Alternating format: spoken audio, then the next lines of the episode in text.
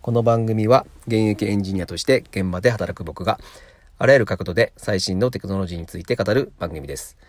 えーお時間がない皆様に短時間で最新テクノロジーのトレンドを掴んでいただけることが目的となります。はい、今回もですね、えー前回と引き続き、えー信用スコアについてなんですが、えっ、と、まあ、アリババが、えーセサミクレジットという仕組みで、中国で、えーこの信用スコアを成立させているんですけども、果たして日本でこれができるのかどうかっていうのを今日は考察していきたいというふうに思います。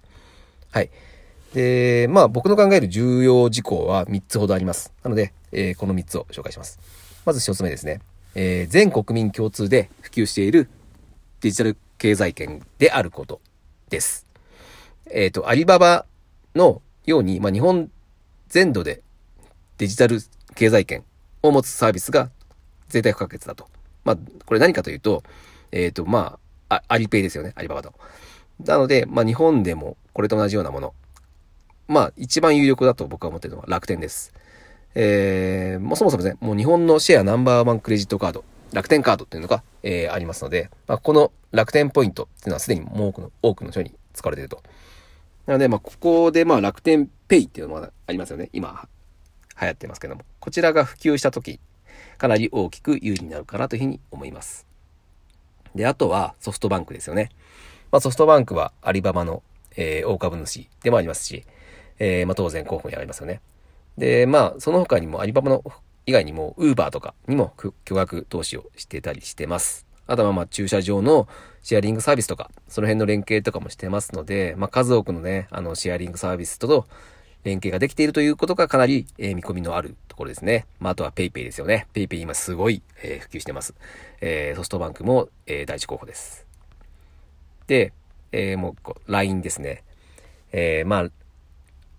あ、あの、LINE の強みは圧倒的なアクティブユーザーっていうのがありますよね。えー、もう使ってる人がとにかく多いと。で、LINEPay もまあ結構それなりに使われているというところで、えー、もうここも、えー他社から見たらですね、かなり怖い存在なのかなというふうに思います。はい。で、もう一個ですね、あの、メルカリもあるのかなというふうに僕は思ってます。えーまあ、シェアリングエコノミーサービスの、まあ、元祖ですよね。で、一気に大量のユーザーを獲得して、まあ、えー皆さんも使われてると思いますけども。で、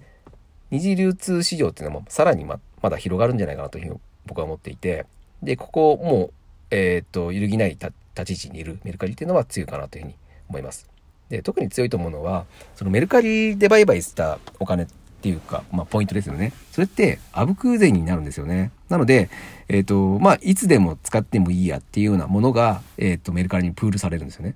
で、それはやっぱり流通性を高くなる要因になるのかなというふうに思いますので、えー流通性を高めるという意味でも、メルカリは非常に、えー面白い存在なのかなというふうに思います。はい。で、これらが、えーまず、えっ、と、経済圏を築くというのが一つ、えー鍵なのかなというふうに思います。で、もう一個、二つ目ですね。えーほとんどの人が得をするという事実を、えー日本人のみんなが、えー把握するということも大重要になってくるかなというふうに思います。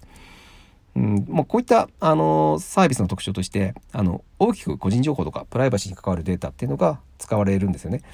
で今までの流れから、あのこういうのって日本人にすごく嫌われる可能性が高いです。なので、まあ、大事になってくるのが、えこのサービスを使うことは自分に大きなメリットがあるから使うのだという、えーマインドセットをみんなで持つことが非常に大事になってくると思います。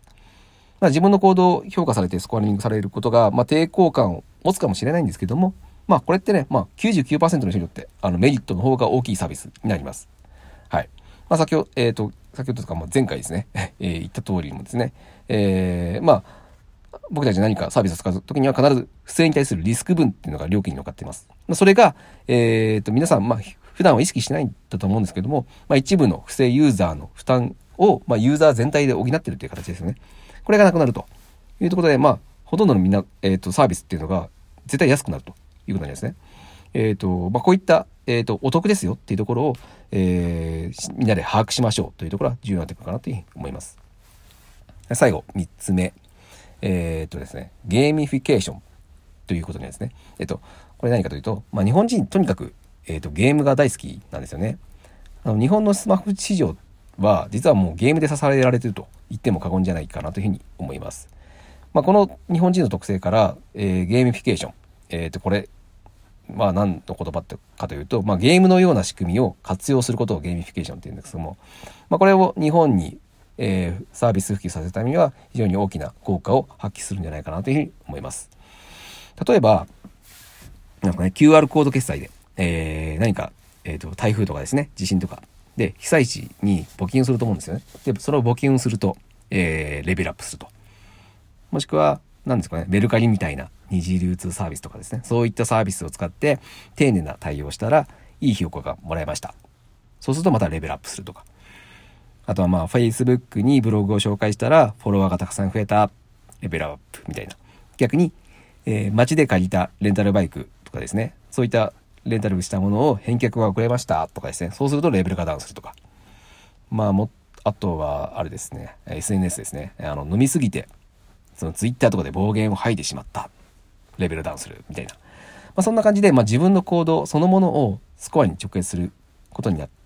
なって、まあ、自分がですね、えー、まあ、主人公の RPG ゲームをしているような感覚になれるんじゃないかなと思うんですよね。まあ、あとはまあその副産物になると思うんですけれども、えー、まあ世間全体が自然とその道徳的な行動をするインセンティブみたいなのができるので、えー、まあ世間全体にとっていいことなのかなというふうに思います。まあこういろいろ考えてみるとですね、まあスコアによってアバターの見た目を変化されたりとか、あとは逆にスコアとその他のゲームと連動させて、まあ特別な報酬をもらえたりとか、まあいろんな戦略が考えられるのかなというふうに思うんですよね。まあどうせ使ってみて、あの、使ってみるなら、その楽しいサービスの方が多分いいと思うんですよね。なので、まあこの辺を熱く考えた方がいいのかなというふうに僕は思いました。思いましたはい。えー、まあ広範囲でえー、使用できる信用スコアサービスっていうのは素晴らしいものだっていうのはお分かりいただけたかなというふうに思います。で、まあ私はですね、あの個人的には、まあ、日本でも普及に至るのかなと思ってます、信用スコアは。はい。まあそれがいつになるかっていうのは、まあ今のですね、その、まあ、QR コード決済とかかなり流行ってきてますけれども、これからいかに早く普及しきるかっていうところと、まあ、あの、国民全体がですね、その信用スコアっていうものに対して、えー、利用することに対して、あの、抵抗がないかっていうのは重要になってくるかなというふうに思います。なので、まあ皆さんはですね、まあ信用スコアというのは、あのメリットっていうのがすごい十分にあるんだっていうのを、えー、十分にですね、理解して、まあ、積極的に、えー、使っていただければ嬉しいかなというふうに思います。今 LINE とかですね、LINE スコアみたいなの出してますし、えっ、ー、と、今結構もう普及に取りかかろうとしているサービスはありますので、ぜひですね、皆さんも使ってみてください。はい、えー、以上ですね、えー、信用スコアについてご説明をさせていただきました。